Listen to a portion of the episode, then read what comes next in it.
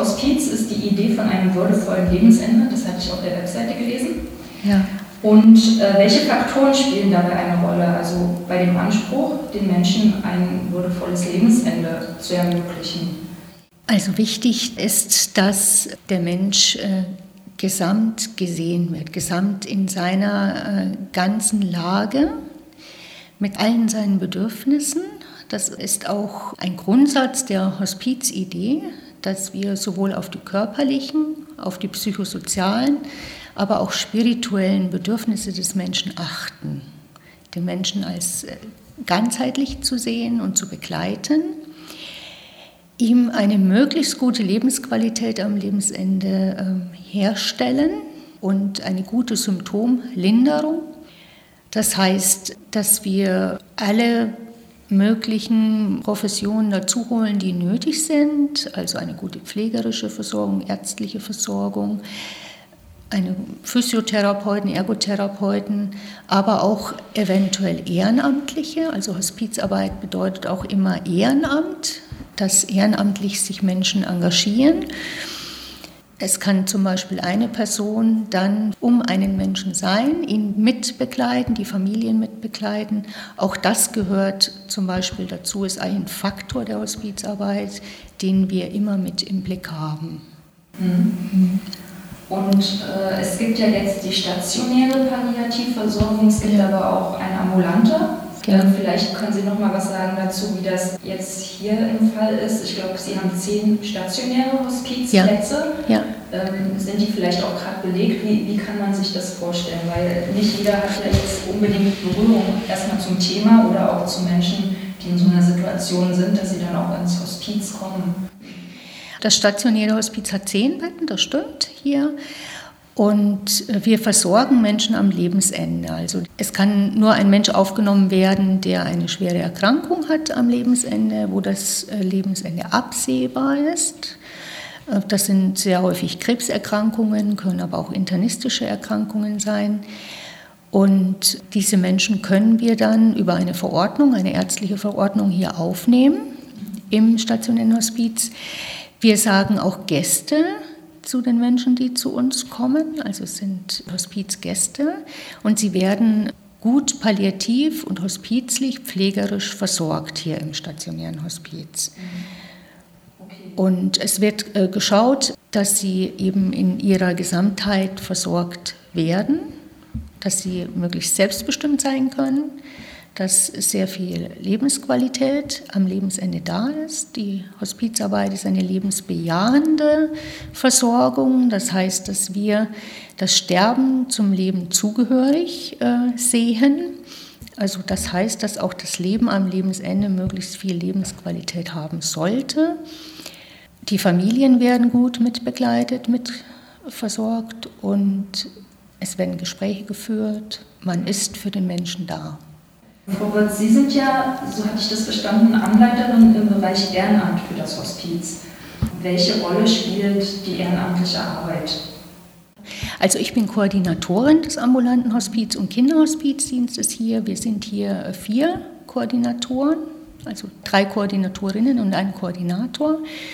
Wir haben circa 100 Ehrenamtliche hier und unsere Aufgabe als Koordinatoren ist, dass wir eben Ehrenamtliche vorbereiten, dass sie dann über einen Vorbereitungskurs, der ein Jahr ungefähr läuft, um dann in Familien zu begleiten, wo ein schwerkranker Mensch sich befindet und da auch wieder die Hospizidee aufzunehmen, dass man möglichst gut um den Menschen sorgt, um ihn ist, eine gute Lebensqualität für den Menschen noch herstellt. Also das führen dann praktisch die Ehrenamtlichen in dieser Zeit durch, in dieser letzten Lebenszeit. Also unsere Ehrenamtlichen engagieren sich im Bereich der letzten Lebenszeit für die Gesellschaft. Wie kann das aussehen? Also können Sie da vielleicht ein oder zwei Beispiele nennen, wie die Aufgaben von Ehrenamtlichen aussehen können? Also ein Beispiel wäre ein älterer Herr, der am Lebensende sich in einem Pflegeheim befindet, wird von einem jungen Ehrenamtlichen, einem jungen Studenten begleitet, der mit ihm zusammen sein letztes Buch fertig schreiben möchte. Ja. Das sind Aufgaben, wo man Zeit braucht Diese Zeit haben oft Menschen, die professionell arbeiten, nicht. Und dieser junge Student äh, geht mit seinem Laptop zu dem älteren Herrn. Dieser erzählt ihm das, was er in seinem Buch verankert haben möchte, erzählt ihm aber auch gleichzeitig viel über sein Leben, die Lebensgeschichte. Das ist ein Beispiel, wo dieser Herr auch sehr viel berufliche Dinge zusammen in diesem Buch äh, schreiben wollte, mit seiner Persönlichkeit verknüpft. Und das haben die auch noch geschafft dann, ja, bevor er verstorben ist. Mhm. Das könnte eine Aufgabe zum Beispiel sein. Wie finden denn die Menschen ins Ehrenamt, gerade auch bei einem schweren Thema wie eben Hospizbegleitung oder Palliativbegleitung? Die Motivation ist sehr unterschiedlich, wer sich für das Ehrenamt interessiert. Das sind manchmal Personen, die schon jemanden begleitet haben am Lebensende, eventuell die Hospizbegleitung in einem stationären Hospiz erfahren haben und das als sehr gut empfunden haben und dann zwei oder drei Jahre später äh, mit der Idee, hier ehrenamtlich zu arbeiten, äh, zu uns kommen, sich bei uns melden, telefonisch, per Mail, das ist sehr unterschiedlich. Das kann aber auch sein, dass ein Mensch, der selbst ein sehr gutes Leben erfahren hat, äh, mit dem Fokus zu uns kommt, dass er etwas weitergeben möchte, weil er sehr gut aufwachsen konnte, ein sehr gutes Leben hat, dass er der Gesellschaft etwas zurückgeben möchte. Das könnte eine Motivation sein. Dann sind auch Ehrenamtliche im Kurs, die vielleicht Familienangehörige haben, die schwer erkrankt sind und das Lebensende eventuell in nächster Zeit absehbar ist und sie sich vorbereiten möchten, sie sich informieren möchten, sie sicherer werden möchten mit dem Thema Sterben, Tod, Trauer. Das ist sehr, sehr unterschiedlich. Ja. Das ist immer eine ganz ähm, gute Mischung von unterschiedlichsten Personen, die einen Vorbereitungskurs besuchen.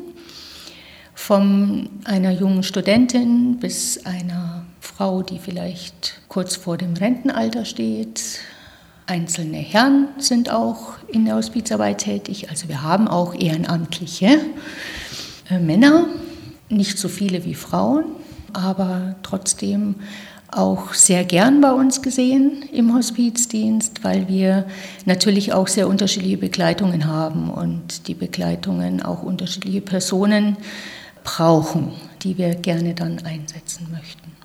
Und Sie sagten, es sind mehrere Monate, glaube ich, bis zu einem Jahr, wo die Vorbereitung stattfindet für die Ehrenamtler. Ähm, können Sie vielleicht da noch mal so ein paar Themen aufzählen, die während dieser Schulung eine Rolle spielen?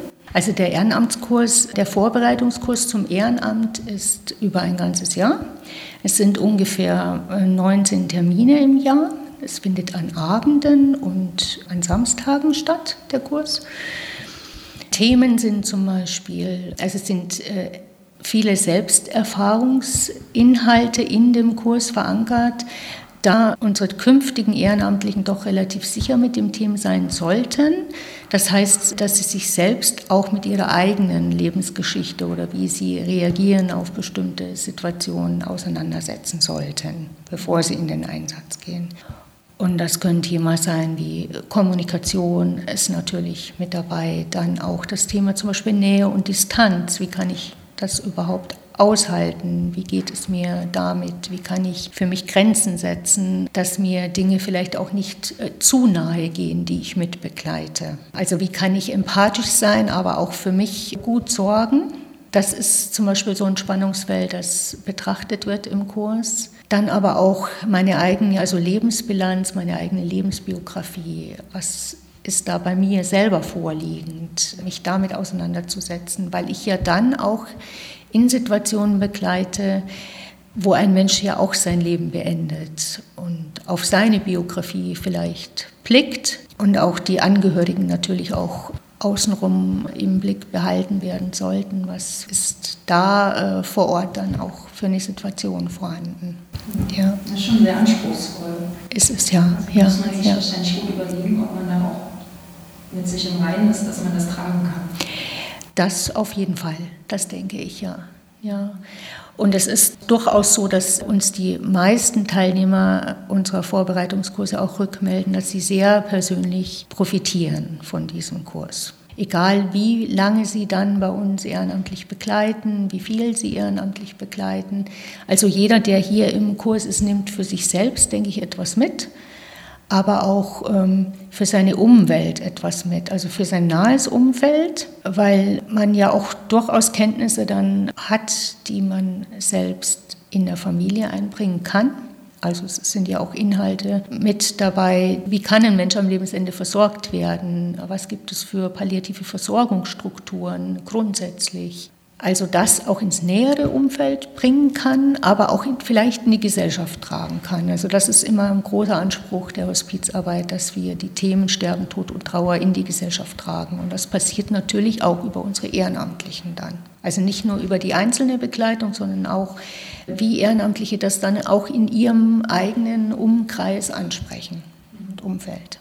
Jetzt würde ich gerne noch mal eher in die historische Richtung gehen. Also in Halle ist die Hospizbewegung ja mit dem Pfarrer Heinrich Perrer verbunden. Sie sagten ja zu mir im Vorgespräch auch, dass Sie ihn selber nicht kennengelernt hatten. Aber vielleicht wissen Sie was über seine Motivation, in Halle ein Hospiz zu errichten. Also Heinrich Perrer hat als Seelsorger hier im Elisabeth-Krankenhaus gearbeitet und hat natürlich täglich Menschen am Lebensende erlebt und auch äh, mit ihnen gesprochen und hat durchaus damals also auch gesehen, dass, dass Menschen äh, seelische, spirituelle Nöte am Lebensende haben können und vielleicht jemanden brauchen, um ein Gespräch zu führen, der da ist für sie.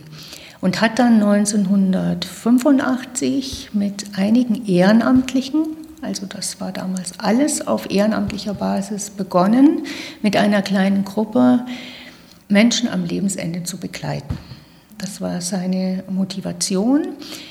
Er hat das dann weitergeführt. Er hat sich sehr dafür eingesetzt, dass eine gesetzliche Verankerung dann auch stattfindet für die Hospizarbeit, sowohl für die ambulante als auch die stationäre Hospizarbeit. Und hat auch die Bundesarbeitsgemeinschaft Hospiz mitgegründet. Das ist der Vorgänger des heutigen Deutschen Hospiz- und Palliativverbandes. Also da war er sehr, sehr engagiert. Er hat sich die ganze Zeit für das Thema Sterben, Tod, Trauer eingesetzt, hat hier dann in Halle, das war doch sehr früh, das ist eines der ersten Hospize hier, Hospizdienste, also erst diese ehrenamtliche Arbeit mit den ambulanten Hospizbereich, Hospizdiensten und dann auch das stationäre Hospiz hier gegründet und das äh, war deutschlandweit sehr früh. Also es ist eines der Ursprungshospize hier in Halle. Und das war sein Projekt, ja, das er vorangetrieben hat. Ist ja eigentlich überraschend, weil das ja gerade mal Anfang der 1990er Jahre alles passiert ist. Ja, ja ich, ich genau. Das, ich fand es jedenfalls überraschend. Ich dachte, dass es vielleicht auch schon eine längere Tradition hätte und sei es ähm, vielleicht durch weiß nicht, kirchliche Arbeit oder so, mhm. dass es in die mhm. Richtung was gegeben hätte. Ja, also die Hospizbewegung, also man sagt, die Hospizbewegung, die sich jetzt entwickelt hat, hat die Ursprünge in den 60er Jahren. Aber Hospitium heißt ja Herberge. Also Menschen wurden versorgt, wurden aufgenommen, wurden empfangen. Das ist natürlich schon viel, viel länger. Also auch Sterbende wurden vorher natürlich schon begleitet. Also die Entwicklung, die wir jetzt haben, hatte die Ursprünge so 1967, 68 in England, Amerika. Und bei uns kam das so, so 1983, 84, 85 an. Da, da, ging diese Bewegung eigentlich hier so richtig los. Und da war Heinrich Perrer eben auch der, einer der Initiatoren. Hier in Ostdeutschland, da war ja noch die, die Grenze auch. Es ging in beiden Ländern, also sowohl damals West- als Ostdeutschland, ging das dann äh, zeitgleich eigentlich, so 83, 84, 85 los mit ambulanten Hospizdiensten. Ja. Wenn man jetzt diesen Zeitraum betrachtet, also vielleicht dann Anfang der 80er Jahre hier, dann, naja, man kann ja vielleicht auch ganz Gesamtdeutschland schauen. Ja. Ähm, bis heute kann man da eine Entwicklung ausmachen oder können Sie da sowas feststellen, dass es eine Entwicklung gab? Doch, das ist auf jeden Fall eine Entwicklung da. Also es gibt in Deutschland weit ungefähr 1500 Hospizdienste, flächendeckend verteilt. Also seit die Gesetzgebung für die Hospizdienste und dass die stationären Hospizde verankert wurde, seitdem war das natürlich auch besser finanziert und es konnten nach und nach mehr Hospize entstehen und mehr Hospizdienste. Wobei man da auch erwähnen sollte, dass Hospize auch immer auf Spenden angewiesen sind. Also sie werden nicht vollumfänglich finanziert. Also die stationäre Hospizarbeit wird zu 95 Prozent von den Krankenkassen getragen und 5 Prozent müssen über Spenden praktisch eingebracht werden. Das ist im stationären Bereich die Besonderheit. Und die ambulante Hospizarbeit wird auch zum großen Teil nicht finanziert. Also die Koordinatoren werden finanziert, die Kurse und so weiter.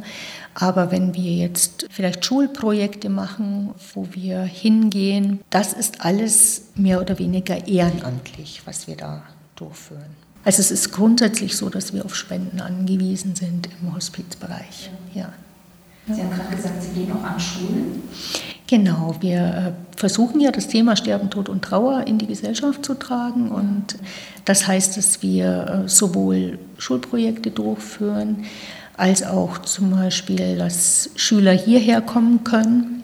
Also zu Pandemiezeiten ist das jetzt nicht so gut möglich, aber normalerweise sind Schulklassen auch hier so im 9., 10. Schuljahr. Es gibt Anfragen aus Schulen, aus dem Ethikunterricht heraus, die dann hierher kommen und sich informieren, was bedeutet Sterbebegleitung, die dann auch das Hospiz besuchen durften und sich dem Thema dann dadurch annähern können.